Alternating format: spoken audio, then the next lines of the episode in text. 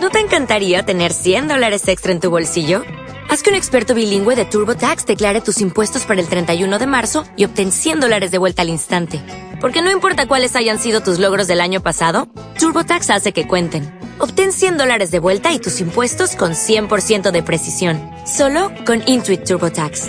Debes declarar para el 31 de marzo. Crédito solo aplicable al costo de la presentación federal con TurboTax Full Service. Oferta sujeta a cambios o cancelación en cualquier momento. 14. Nos encontramos con las ovejas asesinas. Si piensas en la isla del monstruo, te imaginas un montón de rocas escarpadas y huesos esparcidos por la playa, como en la isla de las sirenas. Pero la isla del cíclope no tenía nada de eso. Sí, vale, había un puente de cuerdas sobre un abismo, lo cual no era buena señal. Venía a ser lo mismo que poner un aval. La publicitaria que advirtiese, algo maligno vive aquí. Pero el lugar, aparte de eso, parecía una postal caribeña. Tenía prados verdes, árboles de frutas tropicales y playas de arena blanquísima. Mientras navegábamos hacia la orilla, Annabeth inspiró profundamente aquel aire perfumado. El vellocino de oro, dijo. Asentí. No lo veía aún, pero percibía su poder. Ahora sí podía creer que el vellocino era capaz de curar cualquier cosa. Incluso el árbol de Talía. Se morirá la isla si nos lo llevamos. Annabeth meneó la cabeza. Perderá su exuberancia, eso sí. Y volverá a su estado anterior, fuera el que fuese. Me sentí un poco culpable por destrozar aquel paraíso, pero me recordé que no teníamos alternativa. El campamento mestizo corría peligro, y Tyson aún seguiría con nosotros de no haber sido por aquella misión. En el prado que había al pie del barranco, se agolpaban varias docenas de ovejas parecían pacíficas, aunque eran enormes tan grandes como hipopótamos. Más allá, un camino subía hacia las colinas. En lo alto de ese camino, cerca del borde del abismo, se levantaba el roble descomunal que había visto en sueños. Había algo dorado que relucía en sus ramas. Esto es demasiado fácil, dije. Subimos allí caminando y nos lo llevamos. Annabeth entornó los ojos. Se supone que hay un guardián. Un dragón o, Justo en ese momento surgió de entre los arbustos un ciervo. Trotó por el prado, seguramente en busca de pasto, y de repente todas las ovejas se pusieron a balar y se abalanzaron sobre él. Ocurrió tan deprisa que el ciervo se tambaleó y desapareció en un mar de lana y pezuñas. Hubo un revuelo de hierba y mechones de pelaje marrón. Unos segundos más tarde, las ovejas se dispersaron y volvieron a deambular pacíficamente. En el sitio donde había ha estado el ciervo solo quedaban un montón de huesos blancos. Annabeth y yo nos miramos. Son como pirañas, dijo ella. Pirañas con lana. ¿Cómo vamos, Percy? Annabeth ahogó un grito y me agarró del brazo. Mira, señaló hacia la playa, justo debajo del prado, donde un bote había sido arrastrado hasta la arena. El otro bote salvavidas del CSS Birmingham. Llegamos a la conclusión, donde que era imposible atravesar aquel cerco de ovejas caníbales. Annabeth quería deslizarse por el camino con su gorra de invisibilidad y hacerse con el vellocino, pero la convencí de que no saldría bien. Las ovejas podían olerla, o aparecería otro guardián, cualquier cosa. Y si ocurría algo así, yo estaría demasiado lejos para ayudarla. Además, nuestra primera tarea tenía que ser encontrar a Grover y a quienes hubieran llegado a la orilla con aquel bote suponiendo que hubiesen logrado sortear a las ovejas. Estaba demasiado nervioso para decir en voz alta lo que aún esperaba en secreto, o sea, que Tyson siguiera vivo. Fuimos a amarrar el vengador de la reina Ana a la parte de atrás de la isla, donde los acantilados se alzaban en vertical a unos 60 metros de altura. Se me ocurrió, o que allí sería menos probable que el barco fuera visto. Aquellos acantilados parecían escalables. Debían de ser tan difíciles, más o menos, como el muro de lava del campamento. Al menos, no había ovejas por aquel lado. Confié en que Polifemo no tuviera también cabras montesas carnívoras. Remamos en un bote hasta el borde de la roca y empezamos a subir muy despacio. Annabeth iba delante, porque ella era mejor escaladora que yo. Solo estuvimos a punto de matarnos seis o siete veces, lo cual me pareció bastante aceptable. Una de ellas, perdí pie y me encontré colgando de una sola mano en un a cornisa a 15 metros de las rocas que sobresalían entre las olas. Menos mal que encontré el otro punto de apoyo y seguí escalando. Un minuto más tarde, Annabeth puso el pie sobre un trozo de musgo y resbaló. Por suerte, consiguió afirmar el pie un poco más abajo. Por desgracia, fue en mi cara. Perdona, murmuró. No pasa nada, gruñí, aunque nunca había tenido el menor interés en probar el sabor de sus zapatillas. Por fin, cuando ya tenía los dedos como de acero derretido y todos los músculos me temblaban de puro agotamiento, alcanzamos la cresta del acantilado y nos derrumbamos desfallecidos. Uf, dije. Ajejeje, gimió Anovez. GRRRRR. Bramó otra voz. Si no hubiese estado tan cansado, habría dado un brinco de otros 60 metros.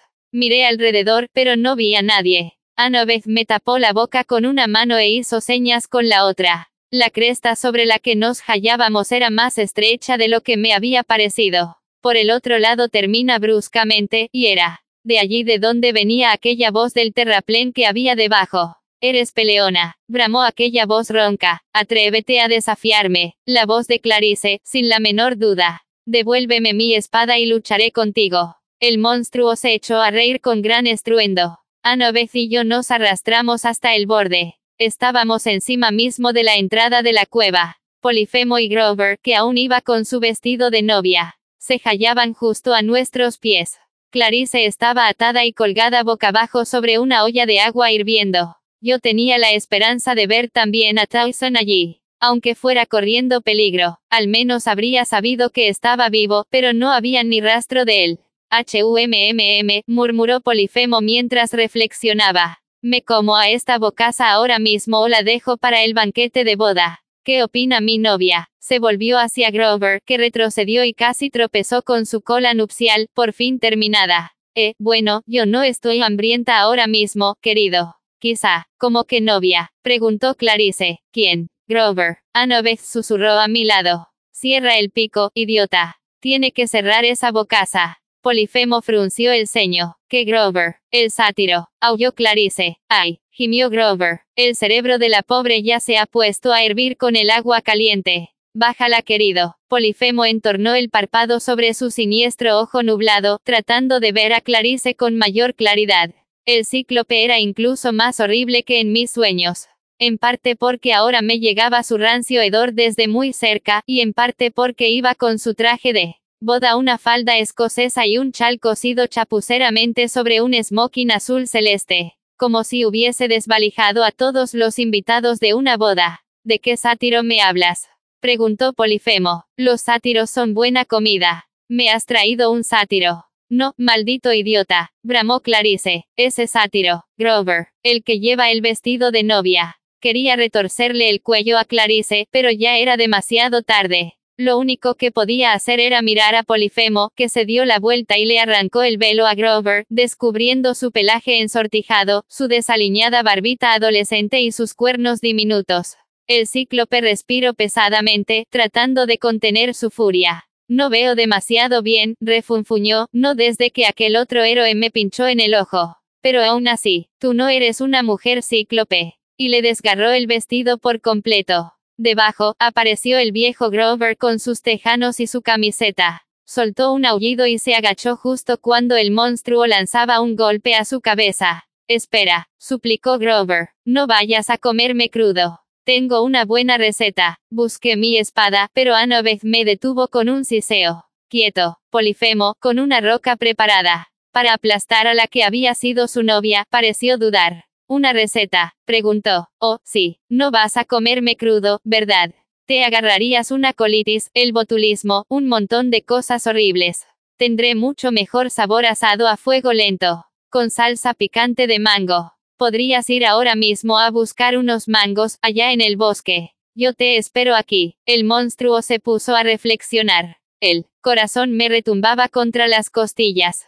Imaginé que acabaría muerto si atacaba, pero no podía permitir que el monstruo matase a Grover. Sátiro asado con salsa picante de mango, musitaba Polifemo. Se volvió hacia Clarice, que seguía colgada sobre la olla de agua hirviendo. Tú también eres un sátiro. No, maldito montón de estiércol. Chilló. Yo soy una chica, la hija de Ares. Ao, Ra desátame para que pueda rebanarte los brazos. Para rebanarme los brazos, repitió Polifemo. Y para metértelos en la boca. Tú sí que tienes agallas. Bájame de aquí, Polifemo Agar, o a Grover y lo hizo como si fuera un perrito desobediente. Ahora hay que apacentar a las ovejas. La boda la aplazamos hasta la noche. Entonces comeremos sátiro como plato fuerte. Pero, es que todavía piensas casarte. Grover sonaba ofendido. ¿Y quién es la novia? Polifemo miró con el rabillo del ojo hacia la olla hirviendo. Clarice ahogó un grito. Oh, no, no lo dirás en serio. Yo no. Antes de que Annabeth y yo pudiésemos hacer algo, Polifemo la arrancó de la cuerda como si fuera una manzana madura y los arrojó a ella y a Grover al interior de la caverna. Poneos cómodos. Estaré de vuelta cuando se ponga el sol para el gran acontecimiento. Luego dio un silbido y un rebaño de cabras y ovejas más pequeñas que las devoradoras de hombres empezaron a salir de la cueva, mientras desfilaban para ir a pastar. Polifemo les daba palmaditas a algunas y las llamaba por su nombre chuleta, lanita, superburger, etc. Cuando pasó la última, Polifemo hizo rodar una roca frente a la entrada, con la misma facilidad con que yo cerraría la puerta de la nevera, y ahogó de golpe los gritos de Clarice y Grover. Mangos, refunfuñó Polifemo. ¿Qué son mangos? Se alejó Cami, Nando montaña abajo con su traje de boda azul celeste y nos dejó en compañía de una olla de agua hirviendo y una roca de seis toneladas. Lo intentamos durante lo que me parecieron horas, pero sin ningún éxito. Chillamos por las grietas, dimos golpes, hicimos todo lo que puedas imaginarte para mandarle una señal a Grover, pero no nos llegó el menor indicio de que nos hubiese oído. Incluso si se producía un milagro y lográbamos matar a Polifemo, no nos serviría de nada. Grover y Clarice morirían en el interior de aquella cueva herméticamente cerrada. El único modo de mover la roca era conseguir que el cíclope lo hiciera. Por pura frustración, destapé a Riptide y le asesté un mandoble a la roca. Saltaron chispas, pero nada más. Una roca enorme no es la clase de enemigo que puedas combatir con una espada mágica. Annabeth y yo nos sentamos en la cumbre y observamos desesperados la silueta azul celeste del cíclope moviéndose entre su rebaño. Había separado juiciosamente el ganado no. R mal de las ovejas devoradoras de hombres, situando cada grupo a un lado de la profunda cima que dividía la isla. Solo era posible cruzarlo por el puente de cuerdas, y las tablas estaban demasiado separadas para las pezuñas de una oveja. Observamos a Polifemo mientras visitaba también a su rebaño carnívoro en el otro lado. Por desgracia, no se lo comieron. De hecho, se movía entre aquellas ovejas con total despreocupación. Les daba de comer una carne misteriosa que llevaba en una gran cesta de mimbre, lo cual no hizo más que reforzar un sentimiento que albergaba desde que Circe me convirtiera en cobaya, o sea, la idea de que ya iba siendo hora de imitar a Grover y hacerme vegetariano. Con artimañas, decidió Annabeth. Si no podemos vencerlo con la fuerza, tendremos que hacerlo con alguna artimaña. De acuerdo, dije. ¿Qué artimaña? Esa parte aún no se me ha ocurrido. Estupendo. Polifemo tendrá que mover la roca para dejar pasar el rebaño. Al ponerse el sol, dije. Que es cuando se casará con Clarice y se zampará a Grover. No sé cuál de las dos cosas me parece más repugnante. Yo podría volverme invisible, dijo, y meterme dentro. ¿Y yo qué? Las ovejas, musitó, y me lanzó una de aquellas miradas astutas que siempre me inspiraban un enorme recelo. ¿Hasta qué punto te gustan las ovejas? Sobre todo no te sueltes.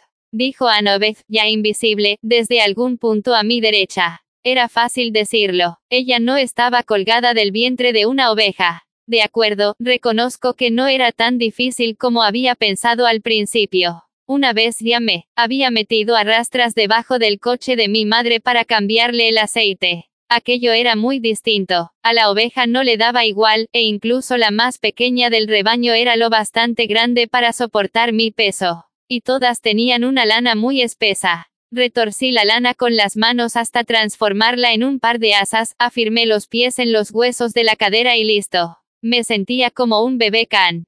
Guro mientras me paseaba abrazado al pecho del animal, procurando que no me entrara lana por la boca ni la nariz. Y por si os lo estáis preguntando, los bajos de una oveja no huelen especialmente bien. Imagínate un suéter de invierno arrastrado por el barro y luego abandonado en la cesta de la ropa sucia durante una semana. Algo así. El sol se estaba poniendo. Apenas había encontrado la posición más adecuada. Cuando oí rugir al cíclope, eh, cabritas. ovejitas. El rebaño, obedientemente, empezó a subir la cuesta hasta la caverna. Allá vamos, susurró Anobeth. Estaré cerca, no te preocupes. Entonces hice en silencio una promesa a los dioses, si salíamos vivos de aquel lío, le reconocería a Anobeth que era genial. Mi taxi oveja empezó a subir la cuesta penosamente. Tras unos 100 metros ya me dolían las manos y los pies. Me aferré con más fuerza a la lana y la oveja dio un gruñido. No podía culparla, a mí tampoco me gustaría que alguien practicara escalada por mi anatomía pero si no me agarraba bien me caería allí mismo, a los pies del monstruo. Estofado, dijo el cíclope, dándole palmadas a una oveja que iba más adelante. Manchada, trasto eh, trasto. Polifemo le dio unas palmaditas a mi oveja y poco faltó para que me cayera al suelo. Que, engordando un poquito esa panza. Uf, pensé, ahora me descubrirá. Pero Polifemo se limitó a reír a darle un empujón en los cuartos traseros que nos propulsó hacia adelante. Vamos gordita, pronto serás un buen desayuno. Y así, sin más, me encontré en el interior de la cueva. Observé cómo entraba la última oveja. Anobeth tenía que apresurarse a poner en práctica su maniobra de distracción. El cíclope ya estaba a punto de volver a colocar la roca en su sitio, cuando ella gritó desde fuera. Hola, bicho horrible. Polifemo se irguió de golpe. ¿Quién ha dicho eso? Nadie, chilló Anobeth. Aquello provocó exactamente la reacción que ella había esperado, la cara del monstruo enrojeció de rabia. Nadie, rugió Polifemo, ya me acuerdo de ti. Eres demasiado estúpido para acordarte de alguien. Se mofó a Novez, y mucho menos de nadie. Yo rezaba a los dioses P hará que ella se fuera moviendo mientras hablaba, porque Polifemo empezó a bramar furioso, agarró la primera roca que encontró, que resultó ser la de la entrada, y la arrojó hacia donde sonaba la voz de Anobeth. Hoy como se hacía añicos con gran estruendo. Durante un momento terrible hubo un silencio. Luego Anobeth gritó, ni siquiera has aprendido a tirar piedras, soy inepto. Polifemo oyó, ven aquí. Ven que te mato, nadie. Comillas. No puedes matar a nadie, estúpido soquete. Volvió a mofarse a Novez. Ven a buscarme. Polifemo corrió ladera abajo siguiendo su voz. Lo de llamarse, nadie, no habría funcionado con ningún otro ser, pero Anovez me había explicado que aquel había sido el nombre que utilizó Ulises para engañar a Polifemo siglos atrás, justo antes de pincharle el ojo con un palo al rojo vivo. Anovez había supuesto que aquel nombre despertaría instantáneamente su rencor, y no se había equivocado. En su frenesí por atrapar a su antiguo enemigo, el cíclope olvidó cerrar la entrada de la cueva. Por lo visto, ni siquiera se detuvo a pensar que la voz de Anobeth era una mujer, mientras que el primer nadie había sido un hombre. También era cierto, por otro lado, que había querido casarse con Grover. O sea que no era muy avispado en todo el asunto masculino-femenino. Confiaba en que Anoveth se mantuviera a salvo y lo distrajera lo suficiente mientras yo buscaba a Grover y a Clarice. Me descolgué por fin, le di una palmadita a Trasto y me disculpé por mi atrevimiento. Busqué en la cueva principal, pero allí no había ni rastro de ellos. Me abrí so entre el rebaño de cabras y ovejas hasta el fondo de la cueva. Había soñado con aquel lugar, pero me costó mucho orientarme por el laberinto de galerías. Crucé corredores sembrados de huesos, paz. E por estancias llenas de alfombras de lana y ovejas de cemento tamaño natural, que reconocí como obras de Medusa. Había también colecciones de camisetas con ovejas estampadas, barreños de aceite de lanolina, chaquetas y calcetines de lana y sombreros adornados con cuernos de carnero. Finalmente encontré la habitación del telar. Allí estaba Grover, acurrucado en un rincón, intentando cortar con un Haz tijeras romas los nudos que aún mantenían atada a Clarice. Es inútil, decía ella. Estas cuerdas parecen de hierro. Solo unos minutos más. Maldición, Grover, gritó exasperada. Llevas horas intentándolo. Entonces me vieron. Percy, dijo Clarice. Se suponía que había saltado por los aires. Yo también me alegro de verte. Ahora no te muevas mientras. Grover se puso a balar y me dio un abrazo cabruno, una especie de placaje. Oíste mis mensajes. Has venido. Sí, amigo, dije. Claro que he venido. ¿Dónde está Anovez? Fuera, dije. Pero no hay tiempo para hablar. Clarice State quieta. Destapé a Riptide y le corté las cuerdas. Ella se puso de pie con cierta rigidez mientras se frotaba las muñecas. Me miró con hostilidad un momento, luego bajó la vista y murmuró. Gracias. De nada, contesté. ¿Había alguien más en tu barco? Clarice me miró sorprendida. No, solo yo. El resto de la tripulación del Birmingham. Bueno, ni siquiera sabía que vosotros os habíais librado. Miré al suelo. Me negaba a admitir que mi última esperanza de ver vivo a Tyson acababa de evaporarse. Está bien. Vamos. Tenemos que ayudar. Se oyó un estruendo, cuyo eco fue rebotando por toda la cueva, y luego un grito que me hizo temer que llegáramos tarde. Era Annabeth la que gritaba de pánico.